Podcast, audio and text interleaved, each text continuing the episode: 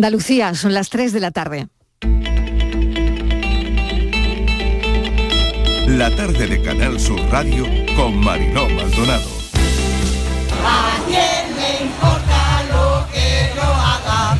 ¿A quién le importa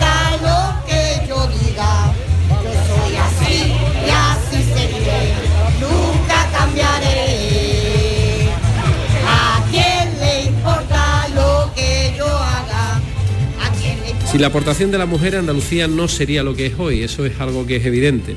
Pero todavía existe desigualdades y en algunos campos desigualdades que son sangrantes.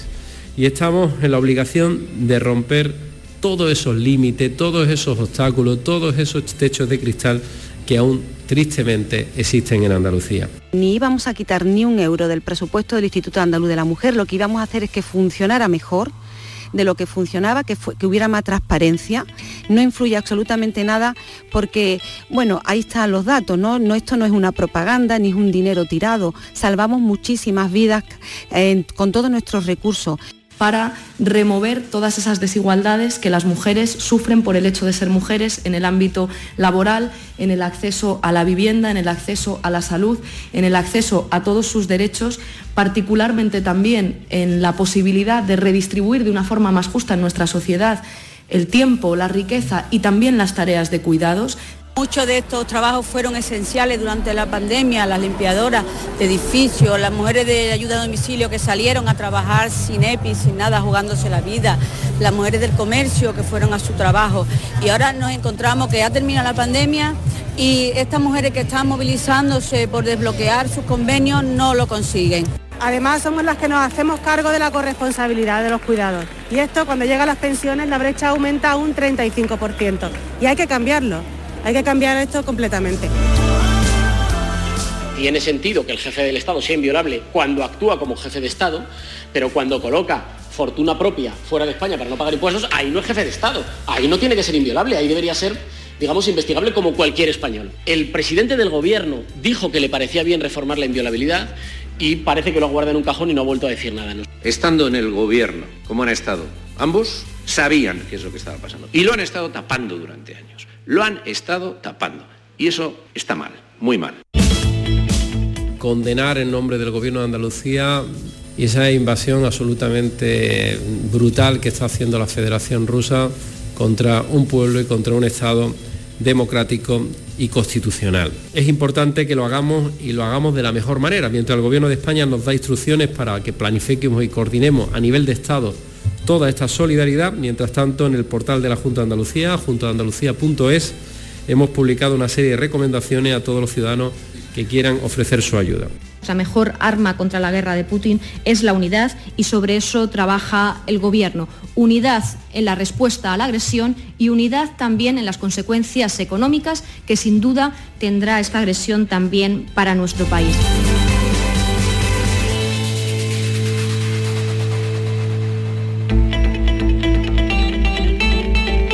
La tarde de Canal Sur Radio con Mariló Maldonado. Acaban de oír los sonidos del día, ¿qué tal? ¿Cómo están? De lo que hablamos hoy están casi todas las voces en nuestra línea de audios, los protagonistas de la actualidad y todo lo que ha ocurrido hasta esta hora, 8 de marzo, y es una fecha marcada en el calendario para las mujeres.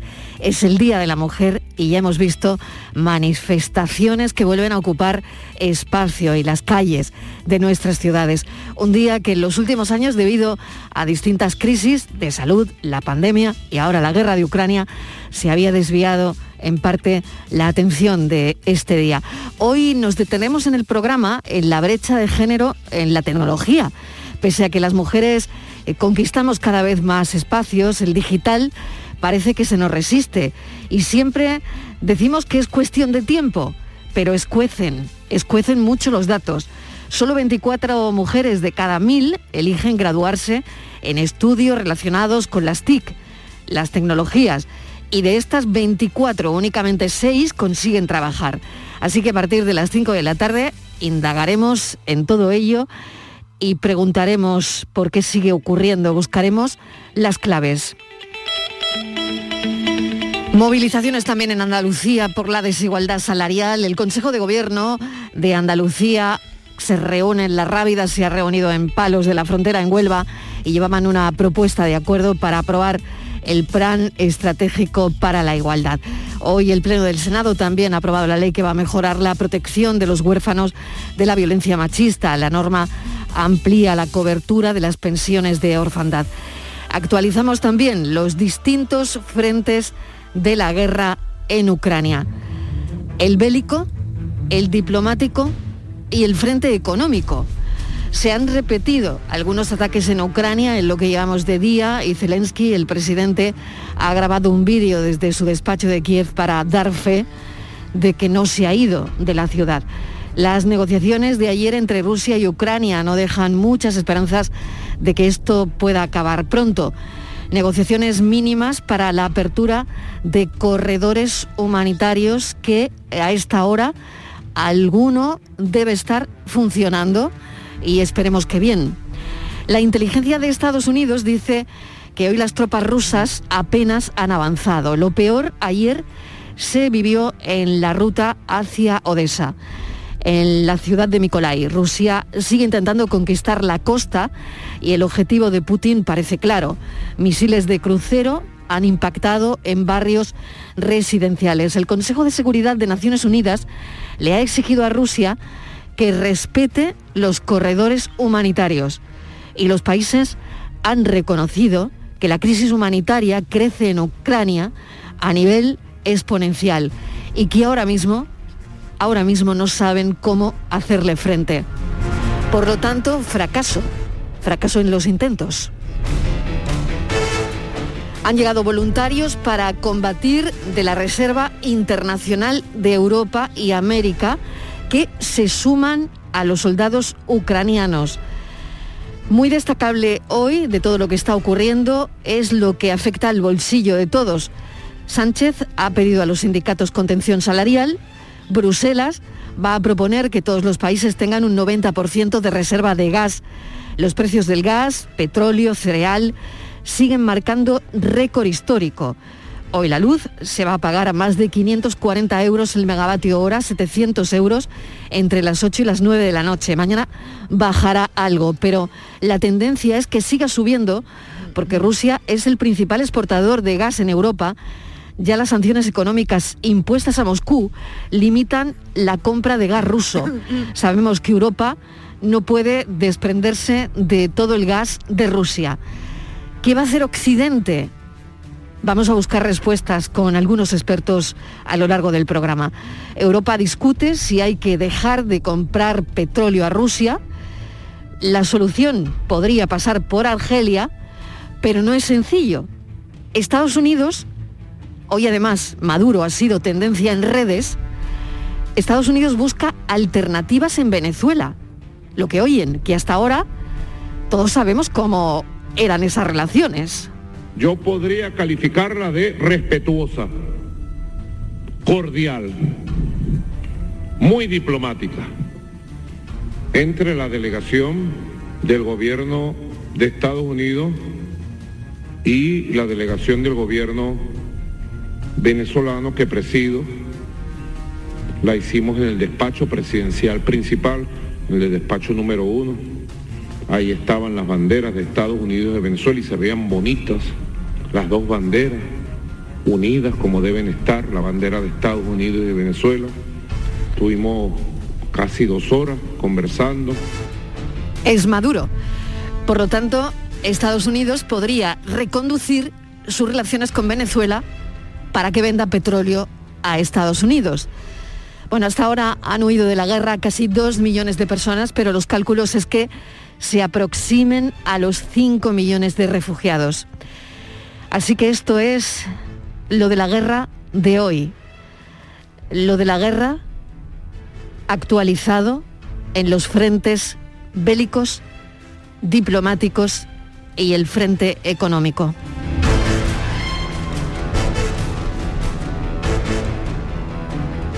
Del rey emérito también hemos seguido hablando hoy. Desde ayer vuelve a copar el espacio en la prensa por la carta que envía al rey Felipe VI para decirle que se queda en Abu Dhabi, aunque vendrá de vez en cuando a casa de algunos amigos o de visita a ver a la familia y puede que algún día regrese.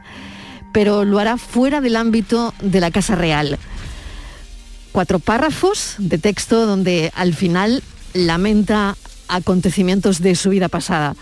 Una carta que ha llegado cinco días después del archivo de diligencias por la Fiscalía.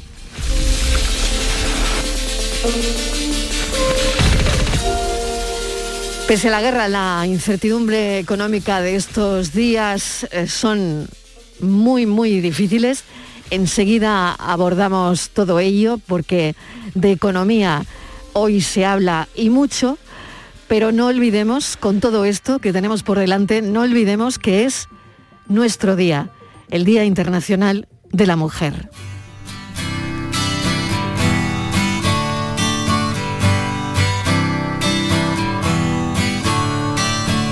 Don't you know they're talking about a revolution sounds whisper. Don't you know they're talking about a revolution sounds like a whisper. While they're standing in the welfare lines, crying at the doorsteps of those armies of salvation, wasting time in the unemployment lines, sitting around waiting for a promotion. Don't you know? Talking about a revolution. It sounds poor people gonna rise up, get their share.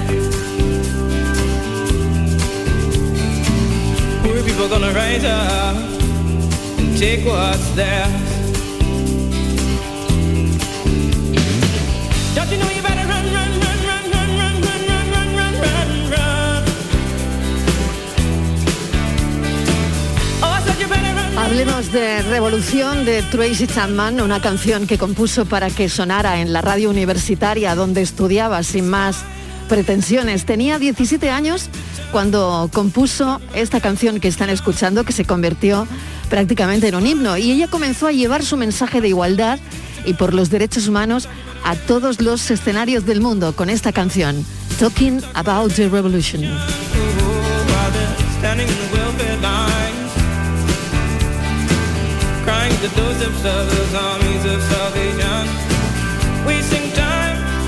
Una canción que se ganó su sitio, que se contó en el, se cantó en el año, en el 70 cumpleaños de Nelson Mandela. Se cantó esta canción.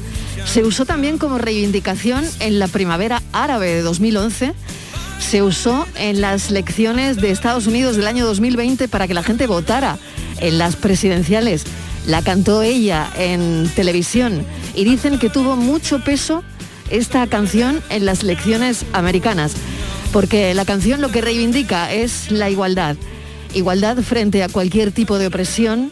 Las mujeres ucranianas están dando a luz, por ejemplo, en sótanos y garajes, un día como hoy, durante todo este tiempo en el que empezó la invasión. Algunas no han podido salir del infierno de la guerra y hoy pensamos también en esas mujeres que silencian la guerra y las que luchan por sus libertades en otros países. Hoy pensamos en todas ellas.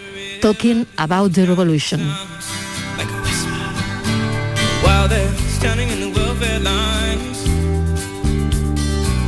crying at the doorsteps of those armies of salvation, wasting time in the unemployment lines, sitting around waiting for a promotion. Don't you know? Talking about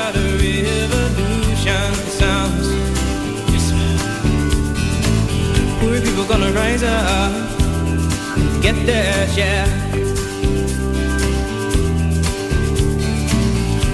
gonna rise up, and take what's theirs.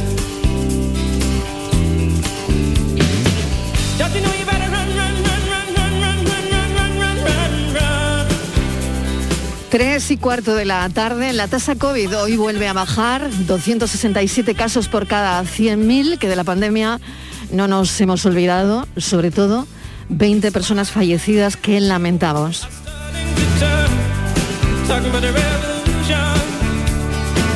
Pasamos a la mesa de redacción de Estíbaliz Martínez, donde hoy también hemos conocido algún suceso lamentable como el que vamos a contar. Estíbaliz Martínez, ¿qué tal? Bienvenida. Hola Mariló, ¿qué tal? Buenas tardes. Pues sí, vamos a hablar de una brutal paliza que ha recibido un joven en Almería. Eh, la víctima, eh, ya te digo, es un joven, fue agredido mm, con puñetazos, patadas y hasta con un bastón extensible. Al parecer eh, ocurrió el sábado en las proximidades de un local de ocio nocturno en el barrio almeriense de Cortijo Grande.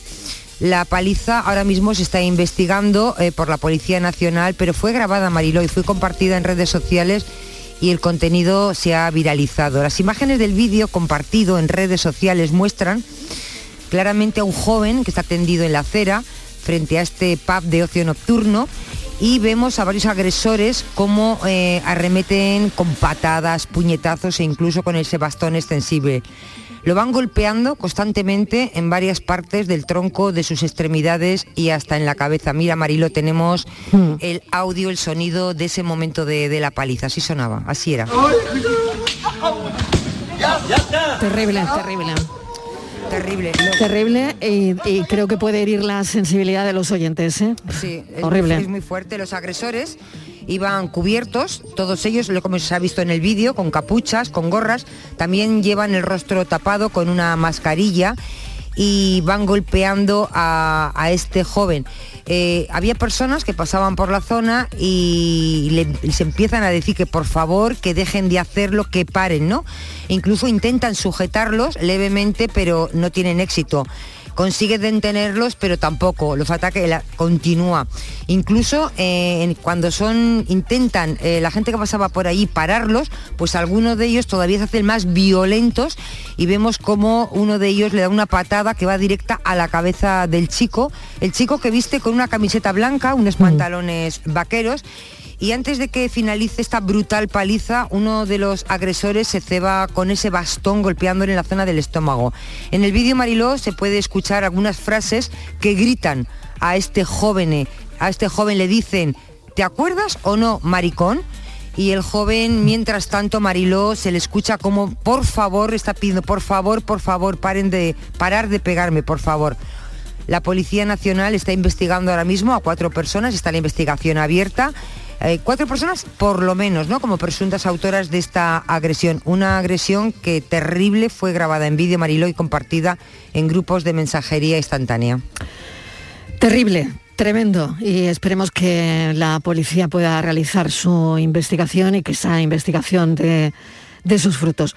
Estaremos pendientes y ahora vamos con la economía, que hoy hablamos de un montón de cosas porque hoy tenemos que saber y lo sabemos porque lo vivimos en nuestras carnes que la luz se sigue desbocando, que mañana bajará un poco el, precio, pero que la tendencia ya hemos contado que es al alza. Hay que saber también en esta economía que nos ha traído la guerra en parte, ¿no? Lo de la luz vale que ya estaba, pero se ha desbocado. Pues hay que saber también el gas y el petróleo, que también se están desbocando. Que Bruselas va a proponer que todos los países tengan adquirido un 90% de reservas de gas a fecha del 30 de septiembre. Que España, por otro lado, está presionando a Bruselas para que se rebajen requisitos para importar cereal, porque así se podría suplir lo que nos llegaba de Ucrania y Rusia con grano procedente de América Latina o de Estados Unidos. Por otro lado, Sánchez ha pedido hoy a los sindicatos contención salarial y hay una historia que me llama poderosísimamente la atención, que la hemos estado valorando esta mañana en nuestra redacción, que es la historia de las criptomonedas, una vía de escape para oligarcas rusos, Estíbaliz. Sí, Mariló, están cobrando tanto el Bitcoin como las criptomonedas, están cobrando gran relevancia. Forman parte de la estrategia de los países, eh, Rusia sobre todo, para financiar la defensa y el gasto militar. Sabemos que una guerra es muy cara y que tiene esas sanciones financieras que le han puesto los países desarrollados a Rusia y por ahí se quieren escapar todo lo que están intentando hacer es para evadir eh, esas sanciones financieras y sortear también la caída de las plataformas bancarias. Las criptomonedas, Mariló, sobre todo, eh, es una vía de escape que están utilizando eh, los oligarcas rusos. El uso del Bitcoin se sabe ya que ha crecido en Rusia desde que se inició la guerra y los ciudadanos, los rusos, ven en las divisas digitales bueno, pues una manera de no perder poder adquisitivo. Así que digamos que los poderosos han encontrado la manera de burlar las sanciones. Claro, es eludir el, el marco regulatorio de los bancos centrales eh, por las restricciones del rublo y las divisas buscan alternativas. Vamos a hablar de todo esto con Antonio Pedraza, que es economista, presidente de la Comisión Financiera del Consejo General de Economistas, vicedecano del Colegio de Economistas de, de Málaga y miembro del Consejo Andaluz del Colegio de Economistas. Señor Pedraza, bienvenido. Gracias por atender nuestra llamada. Buenas tardes, un placer. Bueno, ¿qué piensa de las consecuencias de todo esto que hemos puesto sobre la mesa, ¿no? Criptomonedas para burlar sanciones, por un lado, y por otro, bueno, los precios que estamos viendo desbocados, ¿no? La inflación, la luz, el gas, el petróleo. Sí, sobre el tema de las criptomonedas, hay que decir que no están subiendo eh, en esto, eh, en la época esta de la guerra, sino que con- eh, concretamente el Bitcoin está a una cotización bastante mucho más baja de como llegó a estar, que estuvo en sesenta y tantos mil dólares. Y ahora la cotización es de 38.700. El Ethereum en 2.573 ha estado mucho más alto. No se puede controlar si realmente se están refugiando las criptomonedas. Desde luego, no parece en las criptomonedas importantes. Hay que tener en cuenta que hay más de 7.000 criptomonedas en el mercado y muchas de esas eh, pueden estar hechas o propiciadas por los propios oligarcas rusos. O sea que el, control es muy difícil, pero desde luego en las, en las capitales, las, las más conocidas, que son esas, el Bitcoin, el Ethereum, el Tether, el BNB, eh, eh, en estas no se nota una subida, que sería lo lógico, por una afluencia de capital, eh, salvo que sea compensada eh, por los que están huyendo de esas divisas, eh, por otra parte. Entonces, eh, eh, es complejo eh, saber si, si se están refu- refugiando efectivamente en estas criptomonedas. Pero yo vuelvo a insistir que entre las 7.000 o más criptomonedas que hay, tiene que haber muchas que están precisamente hechas y diseñadas para evadir estos capitales y que las pueden controlar los propios oligarcas que quieren evadirlos y que quizás tengan mucho más recelos en meter el dinero, meter los fondos en las, en la- en los, eh, las eh, criptomonedas tradicionales eh, que a pesar de no tener transparencia, de seguir siendo muy oscuras, muy opacas, pero sin embargo están teniendo cada vez más visibilidad y los bancos centrales están muy encima de ellas para su control y regulación futura. Entonces pueden temer esa regulación futura mm, de cara al hecho de, de- de no ser propensos a estar escondiendo todo el dinero, sobre todo las más conocidas. Por lo tanto, señor Pedraza, ¿una guerra se puede financiar con criptomonedas? Claro, con criptomonedas eh, perfectamente, porque las criptomonedas tienen una eh, corresponsabilidad o, o tienen un cambio en monedas oficiales. Son cambiables en dólares, en rublos, en, en- en euros, o sea, tienen un cambio legal en cualquiera de las eh, eh, monedas que hay en circulación. Luego también, lógicamente, se pueden utilizar para financiar las guerras. Y de hecho, eh, lo que se sabe en el caso de, de- Rusia es que parte de la financiación de la guerra viene de los oligarcas, de esos 170 y tantos oligarcas que se sientan con, con- con, Putin en los consejos para decidir las acciones, decidir las acciones a tomar. Y- y es clarísimo, es clarísimo que el apoyo de esas fortunas errantes eh, que están fuera de Rusia, en el caso de esta guerra, está siendo fundamental. Claro, por lo tanto es un sistema que se podía incluso haber diseñado, como usted está dejando entrever, eh, con tiempo y a su medida, ¿no? A la medida de los oligarcas.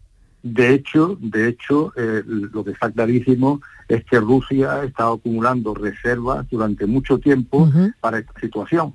Y que Ujú. por otra parte, es muy curioso, eh, con respecto al gas que hemos tocado antes o me han preguntado antes, que Gazprom, que es la primera compañía, es rusa, y es la primera compañía de almacenamiento de gas en Europa, pues había bajado sus reservas a un 16%, cuando normalmente estaban en el 44 o 50 y tantos por ciento. O sea, quiere decir que ya se preveía o se preveía por parte de Rusia una, una, una eh, opción eh, de alguna forma castigadora eh, de Europa y compensatoria de lo, que iba a sufrir eh, en la guerra. Por eso esa acumulación de reservas y por eso también de reservas, digo, en, en Rusia, de las propias reservas, de, Rusia, que son están nominadas en oro y, en, dólares y, en monedas de, de todo tipo, de valor importante, pero vuelvo a repetir que además de eso, la principal compañía de almacenamiento de gas en Europa había bajado sus reservas consistentemente, lo que era un signo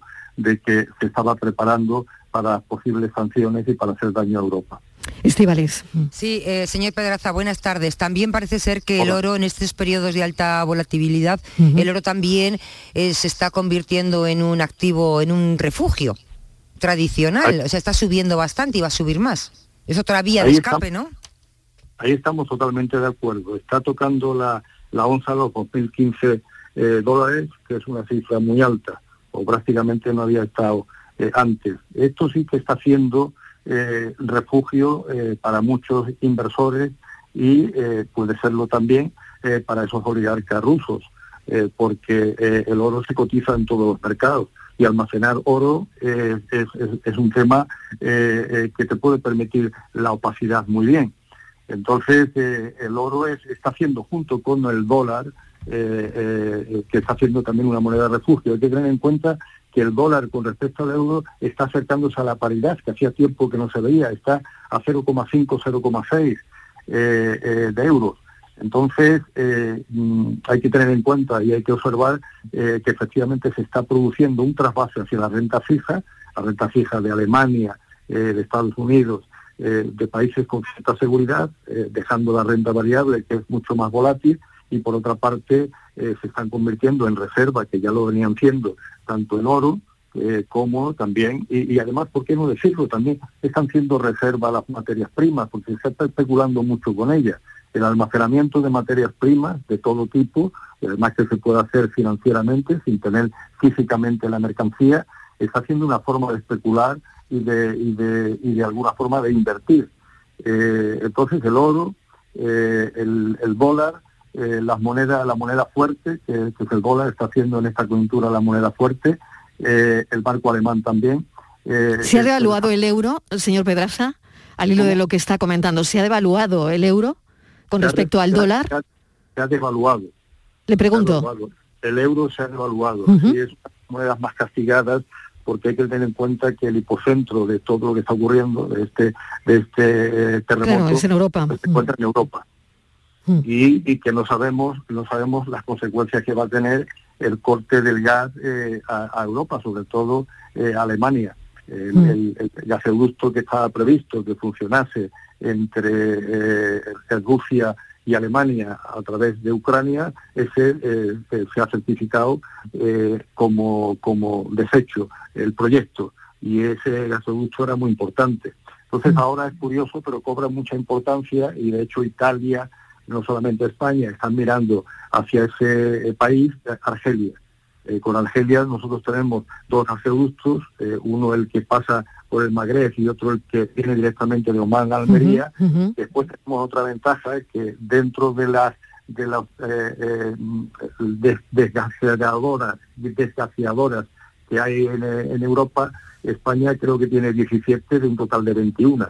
O sea que si el, el crudo que va a ser el sustitutivo, o perdón, el gas que va a ser el sustitutivo en esta crisis eh, se concentra o viene de Argelia, estamos en una posición privilegiada. Es una lástima que no se hiciera o que no se terminase o que no se concluyese el gasoducto que iba atravesando por, eh, por los Pirineos, iba de Barcelona a Francia, porque eso hubiese sido una salida importante para el gas que en el caso nuestro nos puede sobrar y podemos comercializar. Estamos en una buena posición en este caso eh, por el acercamiento a Argelia. Y si las, las gestiones diplomáticas hicieran que se abriese el gasoducto que pasa por Marruecos, y que es el que está cerrado por el conflicto que hay entre Argelia y Marruecos, la situación nuestra sería muy privilegiada en esta crisis del gas en concreto. Señor Pedraza, le agradecemos enormemente que nos haya explicado con palabras que todos podemos entender todo este lío, porque hemos oído... Claro, hemos oído hablar de criptomonedas, pero de manera muy lejana, y ahora no hay una información o un titular que no contenga el término criptomonedas. ¿no? Entonces, bueno, queríamos entender de alguna manera cómo entra todo esto en el escenario, cómo esto está sirviendo, también podría servir para financiar a Rusia en, en la guerra y también a determinados oligarcas rusos para desviar el, el dinero de los, de los bancos centrales, ¿no? Así que, bueno, muchísimas gracias y un saludo, señor Pedraza. Ha sido un placer. Un placer. Bueno, muchísimas- seguimos, seguimos hablando de eh, solidaridad porque hemos sabido, mientras hacíamos este programa, empezábamos y arrancábamos, que dos furgonetas Estivali salen hoy a las 7 de la tarde de Madrid y Valencia camino a la frontera con Polonia para traer a 14 personas ucranianas con distintos destinos, ¿no? Y es un sevillano el que, el que las trae. Efectivamente, Marilo, van a salir a las 7 de la tarde y lo que pretenden es traerse pues a todos los a 14 personas ucranianas eh, la, la idea pues es Mariló es traerse eso pues a las personas que han tenido que huir de Ucrania y van a aprovechar incluso el viaje, las furgonetas, porque van vacíos pues, para llevar material, comida para bebés y demás. Eh, y bueno, es una de las muchas ayudas que corren a través de los WhatsApp, de los grupos que nos ha llegado y que queremos hacernos ecos de ellos. Yo creo que no saben exactamente a qué personas van a recoger. Saben que serán niños con personas mayores porque los niños solos no pueden viajar, creo. Pero ellos van allí porque dicen que está todo colapsado, que las ONGs ya no pueden más. Y bueno, mm, dos sevillanos que de buena fe, un gesto más de generosidad, que, que se van para allá en unas horitas. Vamos a ver por dónde, por dónde andan ahora. Jorge Lobo, ¿qué tal? Bienvenido. Hola, buenas tardes. Bueno, ¿dónde, dónde te encuentras, Jorge? Bueno, pues me encuentro en Madrid, que es donde resido, aunque soy sevillano, casada con una madrileña, y decidimos hace como una semana, pues inicialmente íbamos a irnos Raquel y yo en coche, después intentamos o, o lo compartimos con amigos y al final pues nos vamos dos furgonetas que salimos de Madrid y dos furgonetas que salen han salido esta mañana desde Valencia a través de compañeros de trabajo de, de mi empresa de Twitch Expansión. Jorge, eh, ¿qué os ha movido?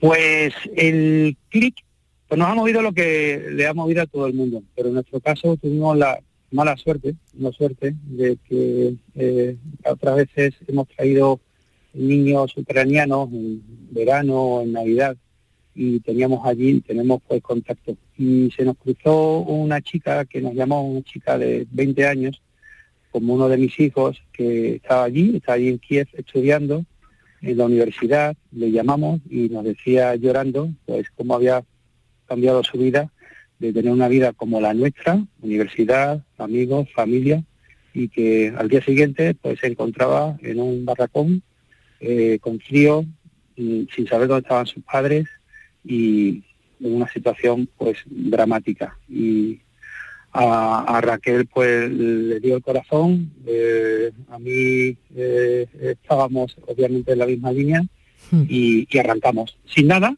pero la verdad que estamos muy contentos de que en esta aventura, lamentable aventura, pues nos acompañan en total pues 12, 14 amigos eh, muy cercanos y, y bueno, lo que pretendemos básicamente es llegar allí, traernos al mayor número de personas posible, que va a estar en torno a, pues, son siete por, por, eh, eh, furgoneta, siete por cuatro, pues unas 25, 28 personas. Traernos a Madrid y Valencia, les ofrecemos, y esto es importante, les ofrecemos familias en acogida y, y lo que queremos es ayudarle de la forma más completa. Posiblemente, pues en todo este proceso, pues haya personas que hayan que trasladarle a bien a otro país o a otra provincia que no sea Madrid y Valencia porque tengan ya amigos allí, eh, perdón, eh, familiares o amigos ucranianos.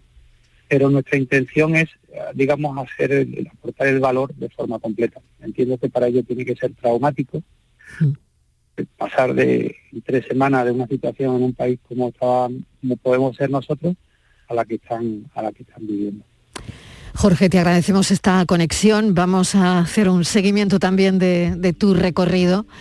Y mil gracias, de verdad, con letras mayúsculas. Cada, cada día hablamos aquí con alguien que se va, con alguien que, pues lo que tú has dicho, ¿no? Que, que le mueve por dentro todo lo que está pasando y que decide con su familia acoger a niños o ir a por ellos.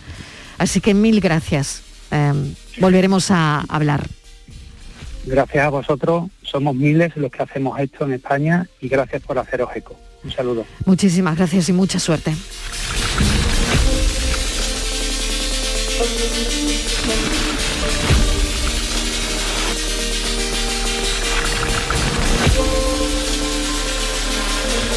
Día Internacional de la Mujer, 8 de marzo. A lo largo de la historia, muchas mujeres han luchado por conseguir un espacio destacado en un mundo que parecía ser dominado por los hombres.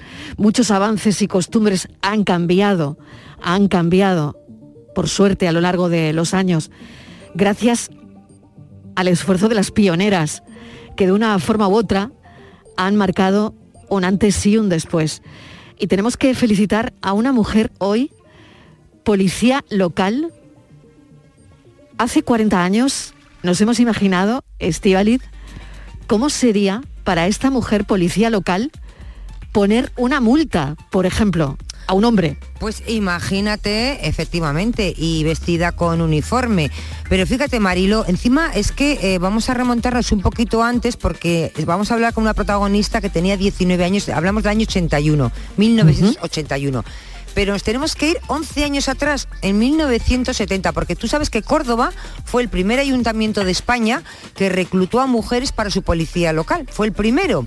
Ellas juraron el cargo en Córdoba en abril de 1970 y dicen, hemos leído testimonios de ellas, que lo que vino después desde luego no fue para nada un camino de rosas. Imagínate esas, esas imágenes que hemos visto, que yo me he parado hoy a ver que me resultan, bueno, pues hoy inimaginables, ¿no? Eh, policías locales con tacones, falda y bolso, imagínate, pues si tienen que saltar una valla con, con- con tacones, falda y bolso, imagínate. Bueno, 11 años después ya nos venimos a Granada y tampoco fue un camino de rosas. Para esta joven de 19 años que el 18 de abril eh, Mariló pues se ponía por primera vez su uniforme de agente de policía local y lo hacía en casa de sus padres, en el camino de Ronda.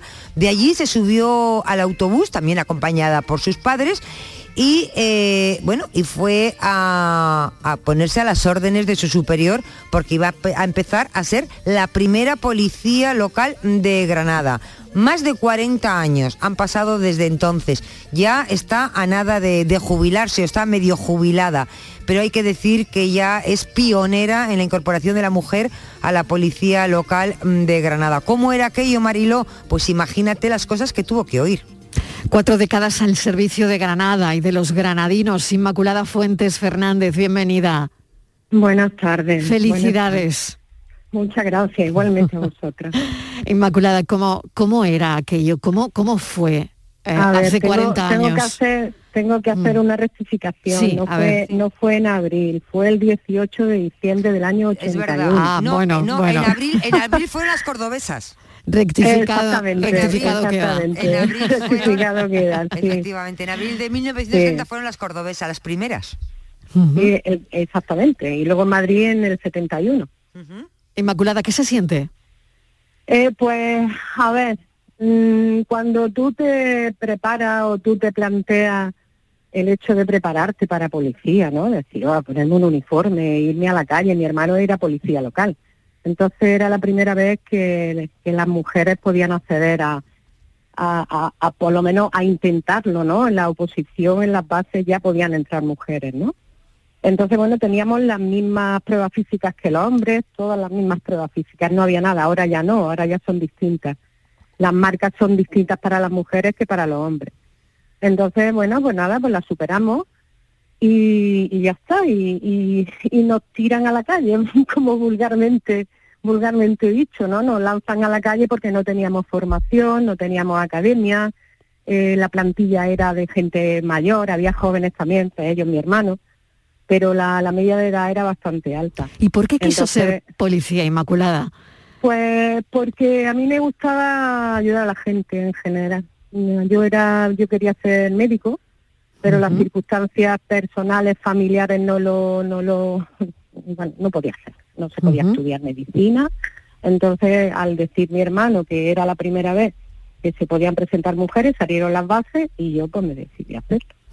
Entonces le dije a mi madre, mamá, prepárame un- una estufa y una mesa y que me voy a poner a estudiar. Y ya está, me puse a estudiar, nos preparamos las pruebas físicas, eh, había más mujeres, había más mujeres, de hecho una compañera, Alejandra, Alejandra también aprobó, aprobó pero un problema que hubo con la oposición y tal, bueno, pues ella entró cinco días más tarde, ¿no? Entonces yo tomé posesión el día 18 de diciembre y ella tomó posesión el día 23 de diciembre. Entonces éramos dos, en la calle salimos prácticamente las dos a la vez.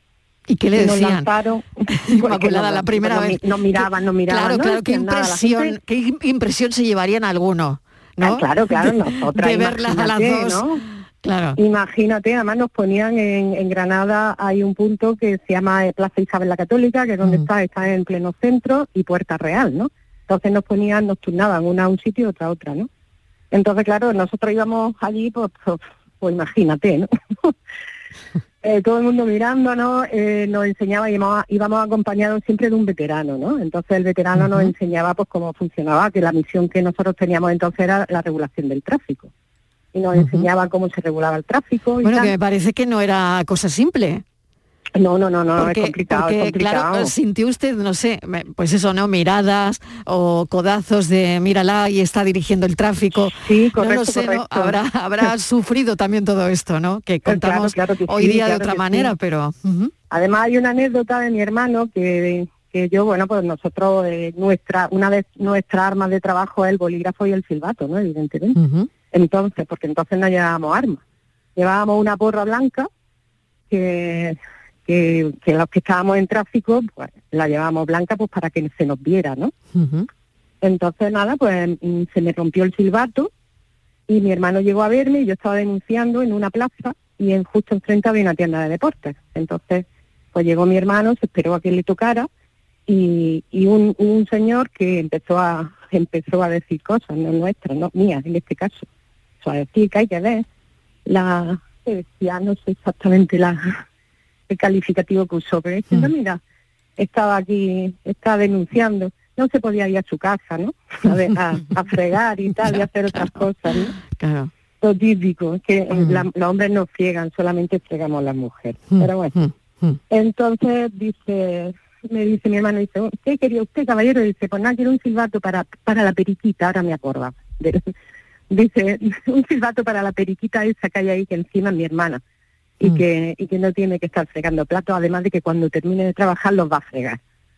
En fin, que bueno, tonta, tonterías de esas. Tonterías que siempre hay gente que, que quiere dar la nota, ¿no? Pero bueno, Le llamaba, en mucho, general, muy bien. le llamaba mucho la atención a Estivaliz, que lo comentábamos esta mañana, lo de las multas, Estivaliz, tú decías, bueno, ¿y cómo sería cuando Claro. ella tuviese que poner una multa a algún hombre, no? Claro, O- yo no sé. Claro, Claro. sé cuando tenías que poner una multa o dirigir el tráfico, que la mayoría, bueno, pues los coches, Claro. muchos con los hombres, no sé, eh, Inmaculada, si tuviste que eh, oír alguna grosería.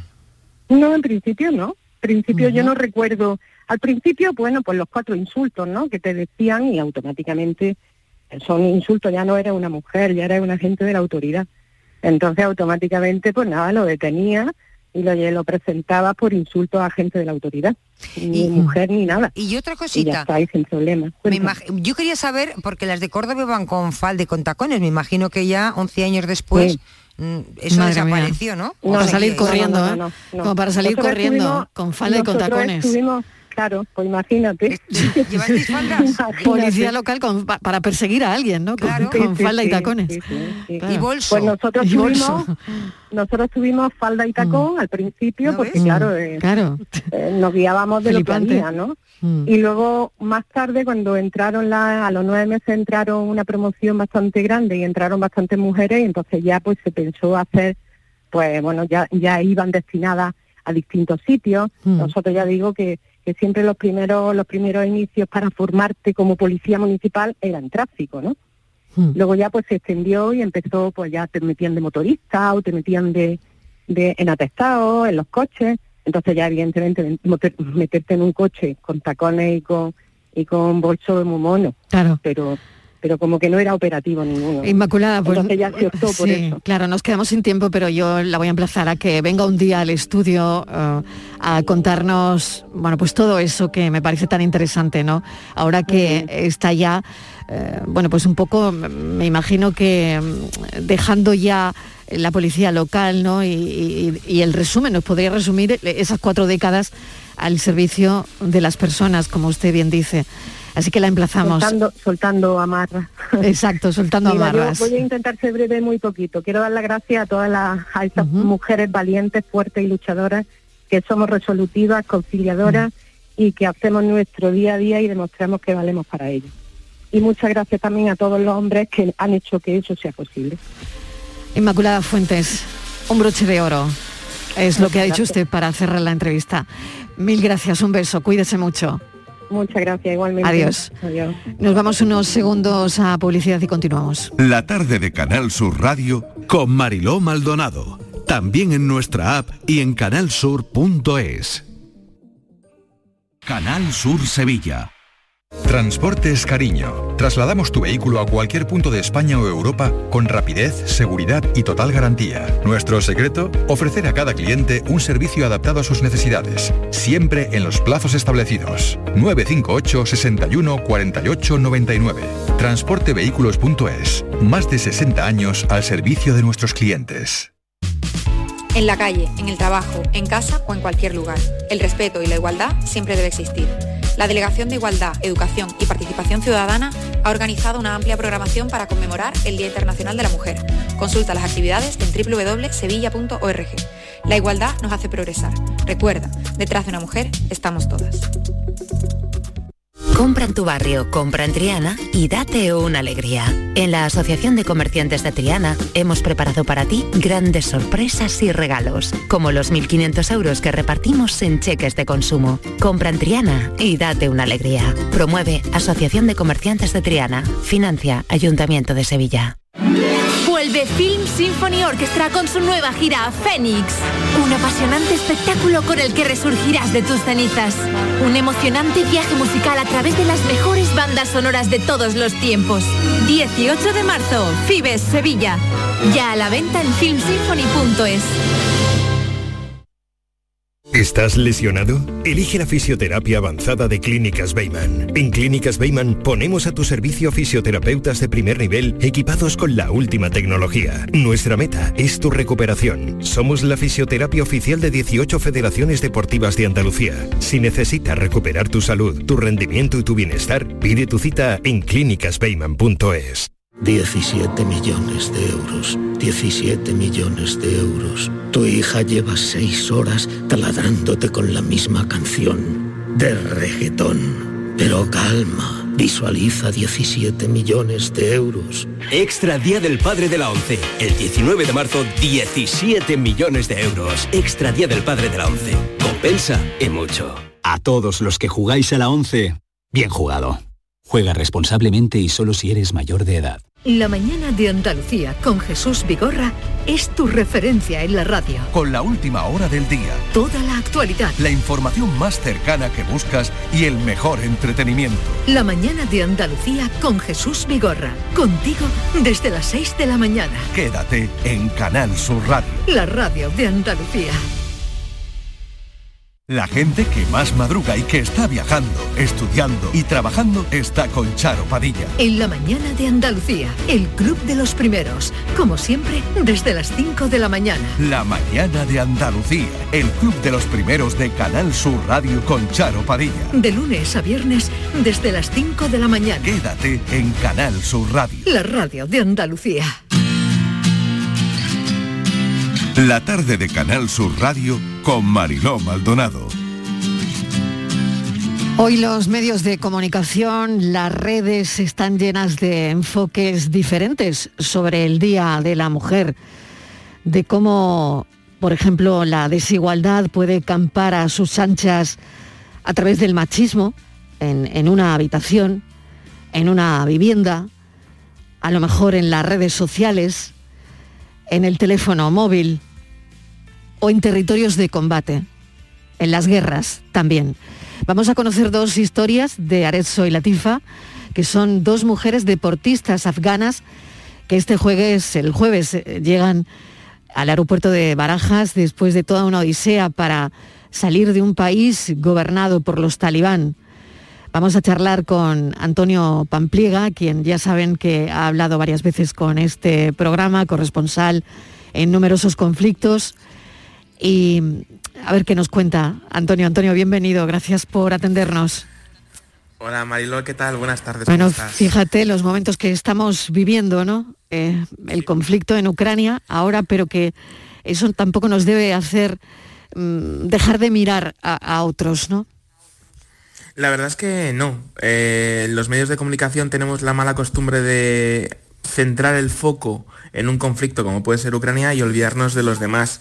Dentro de unos días se van a cumplir 11 años de la guerra de Siria. Afganistán hace nueve meses que los talibanes están en el poder. Quiero decir, sigue habiendo muchos dramas. Ahora mismo, sí, el drama quizá más cercano es Ucrania, pero no nos podemos olvidar de los demás. ¿Cuál es la historia de estas dos mujeres deportistas afganas que por fin, que por fin parece que han logrado salir de Afganistán? Pues mira, la historia de Latifa, que es la que más cerca me pilla a mí, surge cuando Nilofar Bayat, que es su compañera, capitana de la selección nacional de baloncesto en silla de ruedas, llega a Madrid y digo yo, joder, ¿por qué hemos dejado a todas las demás detrás y no le hemos dado una oportunidad? En ese momento, eh, Nilofar crea un grupo con todas las demás compañeras y, eh, bueno, pues eh, van al aeropuerto, a la puerta Abbey Gate, y allí estaban el día del atentado. Obviamente eh, se quedaron fuera y no pudieron coger uno de esos aviones de transporte que llegaban a España. Entonces, desde ese momento, estamos hablando 26, 27 de agosto, empieza su nueva vida, que es vivir bajo el régimen talibán, mujeres que trabajan para Cruz Roja y obviamente que eh, eran deportistas. Los talibanes a la semana las prohibieron jugar al baloncesto, las prohibieron salir a su casa, las prohibieron trabajar y esta señora ha dicho que, que no, que ya está bien. Durante los mm, seis meses que ha estado allí en Afganistán ha seguido trabajando, ha seguido practicando deporte en un país donde está prohibido y lo hacía de una manera, digamos, que hay que quitarse el sombrero. Iba disfrazada porque, eh, claro, diciendo que es que iba, como ella tiene polio, pues eh, que eran clases eh, para fis- fisioterapia. Nadie más sabía a qué iban, entraban y salían y los talibanes obviamente no sabían lo que estaba ocurriendo allí. Y así han estado seis meses jugando solamente un día a la semana, que eran los, los jueves. Hasta que por fin Paloma del Río y yo, que también es la otra persona que está involucrada, conseguimos el- reunir el dinero para sacar a, a la Tifa, a su hermano. Y bueno, pues durante tres meses han estado en Pakistán hasta que por fin eh, llegan, como bien has dicho Mariló, el jueves al aeropuerto de, de Barajas. Desde luego es, eh, es una odisea, es, es tremendo. Es verdad que lo estamos viviendo directamente ahora en Ucrania, pero fíjate lo que sigue ocurriendo también en Afganistán, ¿no? Sé que estás ayudando a salir a mucha gente. Sé que es complicadísimo, que allí es complicadísimo. Eh, ¿Quedan más deportistas a- ahí en Afganistán? Nos quedan, mira, el equipo era de 10, hemos sacado a la Tifa que llegará el jueves, Nilofar nos quedan 8. Nuestra idea era sacarlas de una atacada. Problema que ninguna de ellas tenía el visado pakistaní, entonces llevan desde octubre intentando sacárselo y no, no hay manera. Entonces Paloma del Río y yo nos estamos devanando los sesos, buscando opciones, o sea, no te puedes imaginar, Mariló, la de gente que hay detrás de que Latifa, su hermano y Arezzo, que es la tercera persona que viene, hayan podido llegar. O sea, está desde Qatar Airways, que nos ha pagado los billetes de avión, la gente de la embajada, está presidencia del gobierno, está la alcaldesa de mi pueblo, que también se ha involucrado, gente anónima, deportistas, o sea, que aquello, vamos, vamos, no- es imposible dar gracias.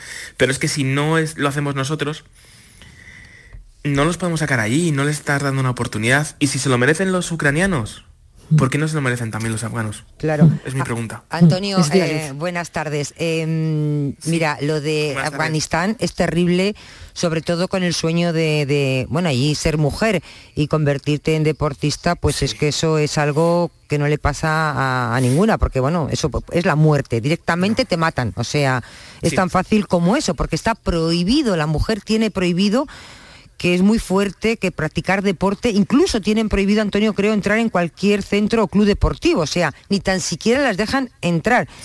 Es una lucha que, fíjate, llevaban 20 años porque hemos visto a mujeres afganas eh, compitiendo en Olimpiadas, un país que las mujeres estaban luchando, llevaban más de 20 años, ¿no? Luchando por sus derechos y de la noche a la mañana, pues como ha pasado en Ucrania, de la noche a la mañana llegan los talibanes, eh, la caída de Kabul y, y nada, el régimen talibán y les prohíben absolutamente todo. Pero fíjate, Mariló, hasta el punto de que es que, se- es que las matan, o sea, directamente. Y es algo, es, es algo terrible. Como tú decías, se disfrazan. Eso es un gesto de valentía que a nosotros nos puede parecer incluso simpático, Antonio. Pero eso es jugarse la vida, porque eh, es terrible. O sea, eso es mm, por, por jugar o por practicar tu deporte, lo que sea, baloncesto, balonmano, lo que sea. Así es, sí, eh, esos son los talibanes, los que, bueno, durante el mes de agosto se blanqueó diciendo que habían cambiado y obviamente es, mentira. De hecho, mira, eh, tanto la Tifa como el resto de compañeras me iban mandando eh, vídeos de lo que era su día a día. Habían ido a alguna, alguna manifestación y me enseñaban cómo los talibanes las pegaban, pero en medio de la calle, ¿eh? y no te vayas a pensar que se cortaban un pelo con la culata de los, con la culata de los rifles, o sea, ya no con un palo, o sea, con algo que les puede hacer muchísimo daño y les pegaban palos, que iban buscando casa por casa gente, que se subían a los autobuses y a las mujeres las echaban a la parte de atrás y todas con velo y bueno, de momento el burka no, no es eh, obligatorio, pero es que llega un momento que es las mujeres no pueden salir de casa. O sea, claro, entonces bueno, vas ¿qué más da que sea obligatorio o no? Si, si estás contando que, bueno, la situación, ¿no? Ya es que es lo de menos. Sí, sí. Claro, claro. Sí, pero bueno, dices, bueno, a- alguna terrible. mujer sí que va, tiene que ir a hacer la compra, o sea, Mm. dices, bueno, pues vas a la compra, pues sí, yo qué sé, con el velito. No, no, o sea, aquello es, eh, es terrible. Cierto es, no son los talibanes del 96 al 2001, que esa Mm. gente prohibió la risa. O sea, es que también, pero por ejemplo, lo último que me decían, sí, es que habían prohibido que la imagen de la mujer saliese en la televisión afgana. Qué horror. Claro. de verdad, Es que no- es no- terrible. no puede es salir. que de Pero, verdad. Antonio, y para que salgan estas Es dos que no mujeres- parece verdad, ¿eh? No, no, no. Eh, es- para que salgan estas dos mujeres de, de allí, esas dos deportistas, ¿qué alegan? O sea, ¿por qué las dejan salir? Porque eso no es fácil. ¿Y tienen la obligación de volver? Pues mira. ¿Esto cómo es? Porque a ver si luego Eh, les van a no, estar en, en busca y principio- captura. en- En principio, eh, la Tifa, como había competido con la selección nacional de baloncesto, tenía visado pakistaní porque había salido y también tenía familia en Pakistán. Ah. Entonces, como tiene el visado, ella fue con su hermano, porque claro, tenía que salir con su hermano. Y entonces el hermano la acompañó en el avión y ya está, salieron y, y no, no, no van a volver. En el caso de Arezzo, no lo sé, yo me lo he encontrado refi- de refilón, era otra perso- otras personas las que estaban ayudando, yo solamente he gestionado lo que son el visado y, y los billetes, pero sí que me consta que Arezzo estaba sola, es decir, cruzó ella sola, que eso hay que echarle un par, ¿eh? Hay que echarle. Para irse solo en Afganistán. De verdad. Bueno, Y dos, sí, sí, sí. Sí, sí, lo tengo que dejar aquí, Antonio, enhorabuena. Eh, Sé que estás ahí volcándote. Otro día hablaremos de cuando un Sí. periodista se implica de esta manera. Ah, Charlaremos otro día de, de todo esto porque ya saben que Antonio pues ha estado en Afganistán, en Somalia, en Sudán del Sur, en, Ucrania. También has cubierto eh, una situación de conflicto, Irak, Siria. En fin, hablaremos otro día. Antonio Pampliega, enhorabuena. Dale un abrazo enorme, enorme de nuestra parte a las dos. Vamos con la foto del día, Virginia Montero. La imagen de hoy es la propuesta por Manuel Olmedo. Es la tercera generación de fotoperiodistas. En su familia llevan más de 100 años contando con imágenes en la actualidad. Ha sido colaborador en varias agencias españolas de prensa como EFE, numerosos diarios y revistas como El Mundo, El Diario de Sevilla, jefe de fotografía del diario La Razón en Andalucía y fotógrafo para la Consejería de Fomento. Tiene en su haber varias exposiciones y el libro 30 miradas al mundo del toro. Y ya saben nuestros oyentes que pueden ver la foto del día en nuestras redes sociales, en Facebook, La Tarde con Mariló Maldonado y en Twitter, arroba La Tarde Mariló. La foto del día es la de mi compañero Emilio Morenati. Siempre imágenes impactantes, como la de otros tantos compañeros de distintos medios. Auténticos reporteros de guerra, que arriesgan su vida para informarnos de lo que está pasando en esta guerra de Ucrania. En esta ocasión la imagen es la de un miliciano con un niño en brazos, ayudando a una familia a cruzar un puente destruido. Grande Emilio, por algo eres premio Pulitzer.